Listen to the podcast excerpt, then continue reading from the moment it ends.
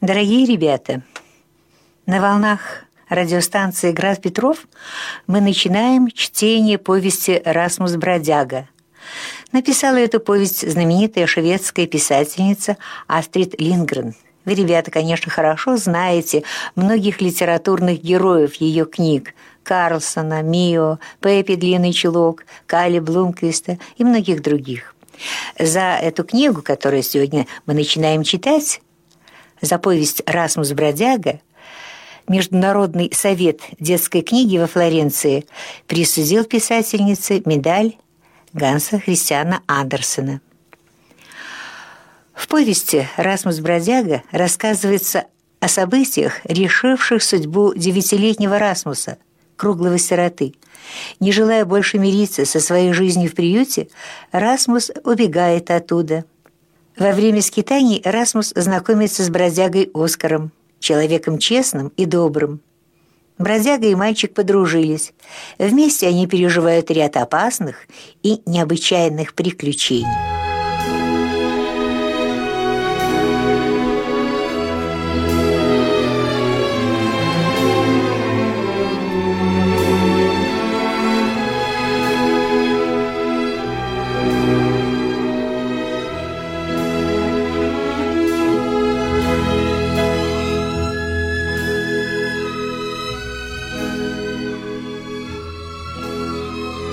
Расмус, как обычно, сидел на своей излюбленной ветке у самой макушки липы и раздумывал о вещах, которым на земле вовсе не место.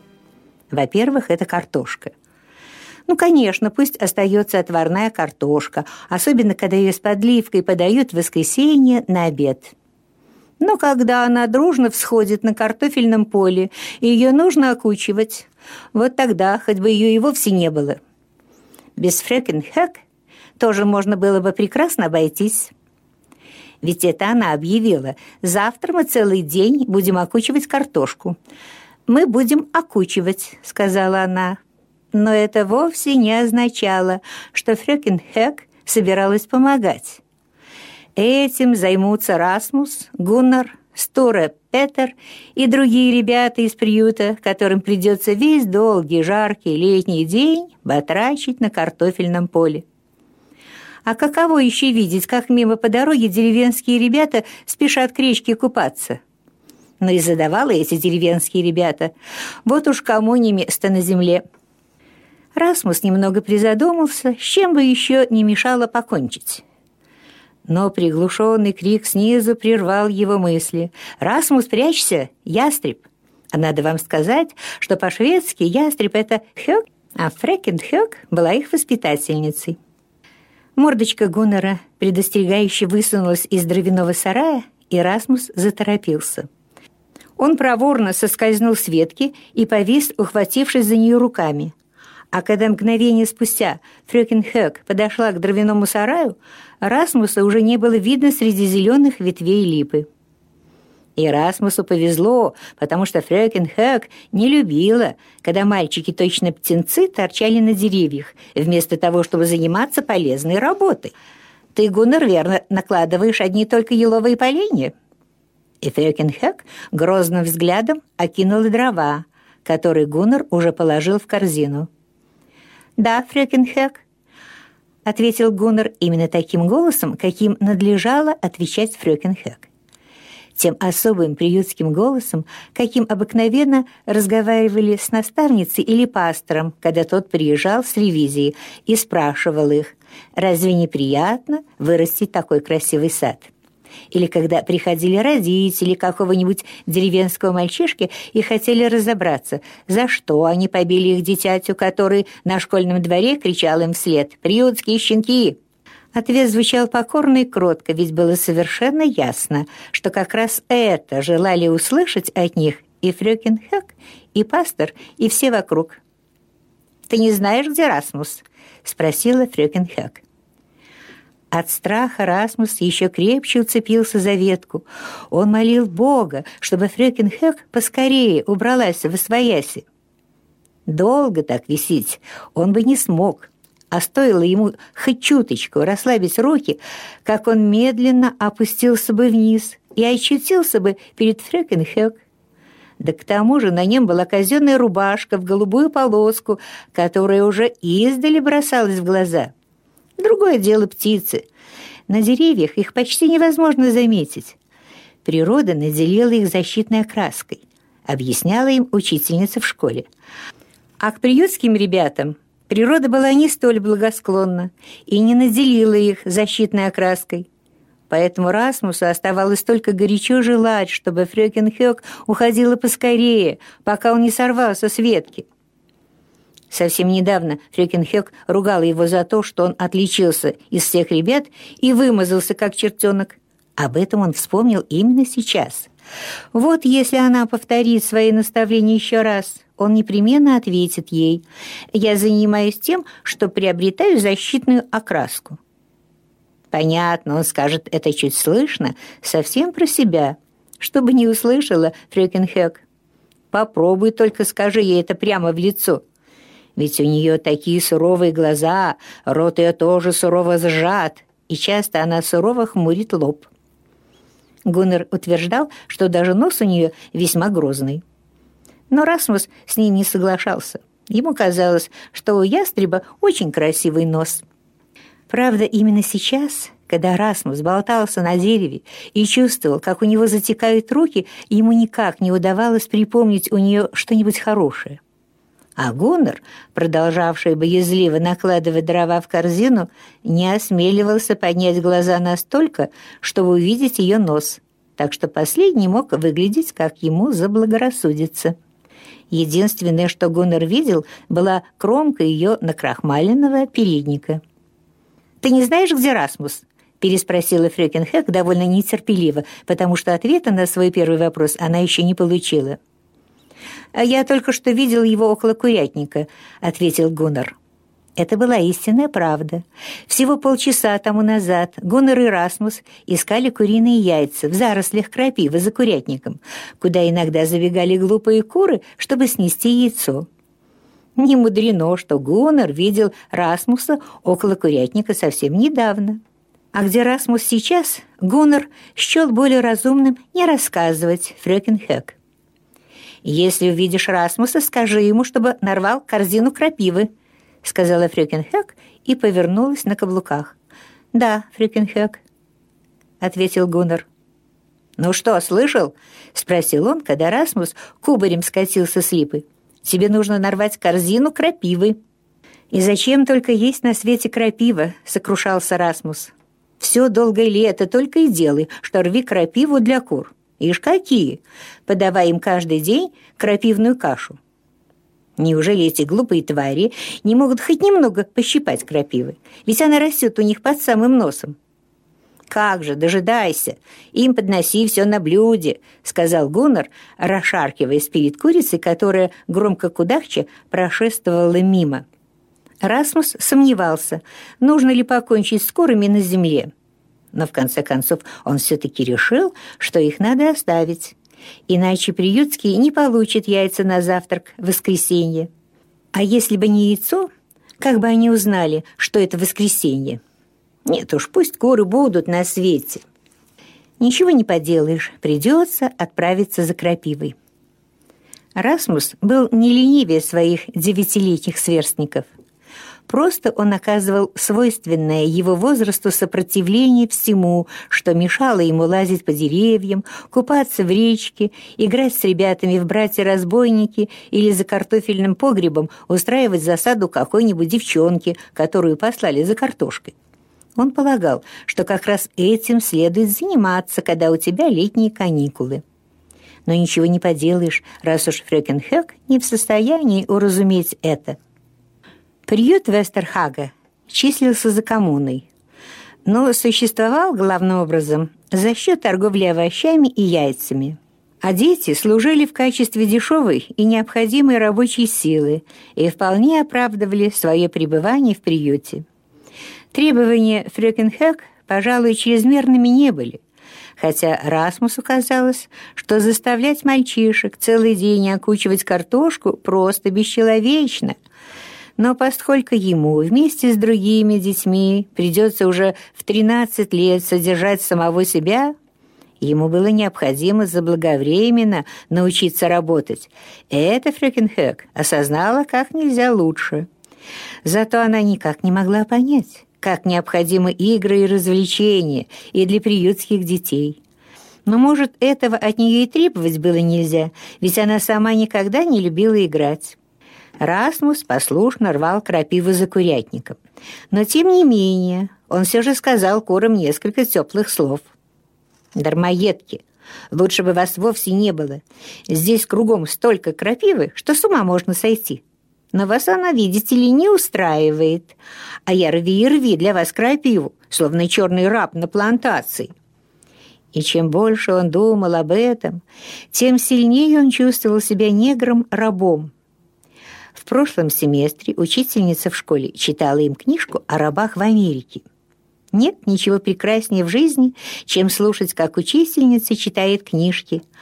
А из всех книг, какие Расмусу когда-нибудь приходилось слушать, это о неграх-рабах была самой замечательной.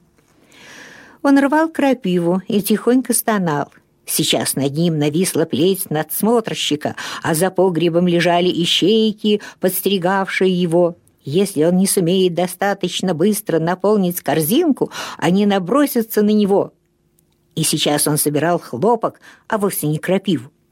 Работая под знойным солнцем южных штатов, рабы-негры вряд ли надевали большие шерстяные рукавицы, которые он натянул, чтобы не обжечься крапивой.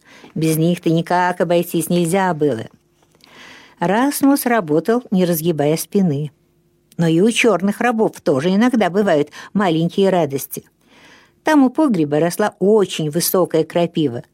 Расмус уже нарвал полную корзину, но не поленился пойти туда и срезать ее только для того, чтобы подразнить собак.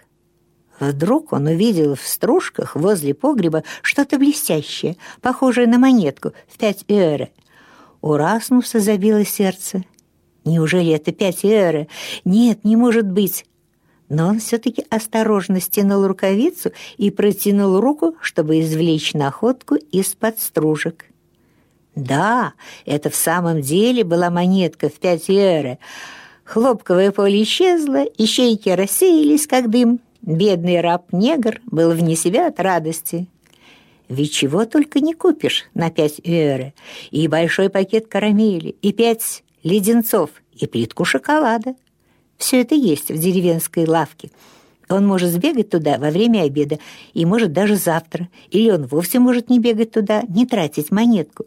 И день и ночь радоваться своему богатству, на которое он сможет купить все, что пожелает. Да, пусть на земле остаются куры, и крапива пускай остается, потому что не будь куры крапивы, и это не случилось бы. Он раскаивался, что совсем недавно так сурово обошелся с бедными курами. И хотя вид кур, шнырявших по птичьему двору, говорил о том, что они не обратили ни малейшего внимания на его слова, ему очень хотелось объяснить им, что он абсолютно ничего не имеет против них. «Да-да, живите себе», — проговорил он, подходя к сетчатой изгороди, окружавшей птичий двор. Так и быть, я буду каждый день рвать для вас крапиву. И вот тогда-то произошло новое чудо. Посередине птичьего двора, у самых ног кудахтающей курицы, лежала раковинка улитки. Прямо посреди куриного помета лежала красивая белая раковинка, вся в мелких коричневых крапинках. «О!» — воскликнул Расмус. «О!» Он быстро открыл калитку и, не обращая внимания на то, что куры отчаянно кудахтая бросились в рассыпную, ринулся во двор и схватил раковинку. Теперь его счастье было таким полным, что он должен был с кем-нибудь поделиться. Он должен пойти и рассказать все Гуннеру. Бедный Гуннер, ведь он всего какой-нибудь час назад был с ним возле птичьего двора и не нашел ни раковинки, ни пяти йоры. Расмус призадумался. А, быть может, час тому назад там не было ни раковинки, ни питьера. Быть может, они чудом попали туда, как раз когда Расмус начал рвать крапиву. Быть может, это для него был волшебный день, полный удивительных событий. Лучше всего пойти и спросить обо всем Гуннера. Расмус в припрыжку сорвался с места, но сразу же остановился, вспомнив о корзине с крапивой. Он пошел назад, чтобы захватить ее из корзины в одной руке, раковинкой и монеткой, крепко зажатыми в другой, побежал разыскивать Гуннера. Он нашел его на площадке для игр, где обычно собирались дети, закончив дневную работу. Сейчас там в сборе была вся ватага, чем-то сильно взволнованная. Наверное, что-то случилось, пока Расмус гулял. Расмусу очень хотелось отвести Гуннера в сторону и показать ему свои богатства. Но Гуннеру было сейчас вовсе не до него. «Завтра мы не станем окучивать картошку», — коротко сказал он. «Тут приедут какие-то выбирать себе малыша». Такая новость отодвинула на задний план и раковинку, и пять йоры. Разве что-нибудь сравнится с тем, что кто-то из них обретет свой дом. В Вестерхаге не было ни одного ребенка, который не мечтал бы о таком счастье. Даже большие мальчики и девочки, которым предстояло в скором времени зарабатывать себе на жизнь, наперекор всякому здравому смыслу надеялись на такое чудо. Даже самые некрасивые, угрюмые и несносные из них питали надежду, что в один прекрасный день кто-нибудь приедет и непонятно почему захочет взять его или ее. И взять не как маленького батрака или служанку, чтобы помыкать ими, а как своего собственного ребенка. Большего счастья в жизни, чем иметь своих собственных родителей, дети из приюта представить себе не могли. Правда, далеко не каждый был согласен открыть свою сокровенную мечту. Но Расмус, которому было всего девять лет, и не думал притворяться равнодушным. «А что если...» — жаром произнес он. «А что если они захотят взять меня? Мне так хочется, чтобы они взяли меня». «И не мечтай об этом», — сказал Гуннер. «Они всегда берут девчонок с кудрявыми волосами». Радостное оживление Расмуса исчезло, и на его лице появилось выражение глубокого разочарования. Серьезные глаза умоляюще смотрели на Гуннера. «Значит, ты не думаешь, что могут найтись люди, которые захотят взять мальчика с прямыми волосами?» «Они берут девчонок с кудрявыми волосами, я же сказал». Сам Гуннер был очень некрасивый мальчик, курносый, жесткими, как щетина, волосами и мечту о родном доме он хранил про себя. Никому и в голову бы не пришло, что его вообще интересовали предстоящие события. Позднее, когда Расмус лежал на своей узкой кровати, стоящей рядом с постелью Гуннера в спальне мальчиков, он вспомнил, что еще не рассказал о раковинке и монете. Свесившись с кровати, он прошептал, «Послушай-ка, Гуннер, ведь сегодня произошло столько чудес». «Чудес?» — переспросил Гуннер. «Да, я нашел пять евро и красивую-прекрасивую раковинку. Не говори об этом только никому». «Можно посмотреть?» — с любопытством прошептал Гуннер. «Идем к окну. Я хочу посмотреть». Они бесшумно выбрались из кровати и в одних рубашках встали у окна. В прозрачном сумраке летнего вечера Расмус показывал свои сокровища, осторожно, так, чтобы никто, кроме Гуннера, не увидел их. «Ну и везет же тебе», — сказал Гуннер, поглаживая указательным пальцем гладкую поверхность раковинки. «Да, мне везет, поэтому-то я и думаю, что, может быть, те, которые приедут завтра, все-таки возьмут меня». «Ну что же, надейся», — ответил Гуннер. На кровати около двери лежал Стура Петер, самый старший из мальчиков, и, следовательно, их вожак. Он приподнялся на локти и напряженно прислушался. «А ну-ка ложитесь», — прошептал он, — «ястреб. Я слышу ее шаги на лестнице». Гуннер и Расмус так стремительно бросились к своим кроватям, что рубашки, словно крылья, захлопали по их голым ногам. И когда вошла Фрёкин Хэк, в спальне царила мертвая тишина — Воспитательница совершала вечерний обход. Она переходила от одной кровати к другой и проверяла, все ли в порядке. Иногда, что случалось очень редко, она небрежно, почти с отвращением гладила по щеке какого-нибудь мальчика. Расмус не любил Фрёкинхёк, но все-таки каждый вечер надеялся, что она погладит его. Почему надеялся, он и сам не знал. Просто ему очень хотелось, чтобы она погладила его. «Если она погладит сейчас меня», — думал Расмус, лежа в кровати, то это значит, что у меня и завтра будет день чудес. Это значит, что те, которые приедут завтра, захотят взять меня, хотя у меня и прямые волосы. Сейчас Фрекенхек была у кровати Гуннера. Расмус застыл в ожидании. Сейчас, вот сейчас она подойдет к нему. «Расмус, не тереби одеяло», — сказала Фрекенхек. Затем она пошла дальше и через минуту спокойно решительно закрыла за собой дверь. В спальне было тихо. Только там, где стояла кровать Расмуса, послышался тяжкий вздох. «Расмус»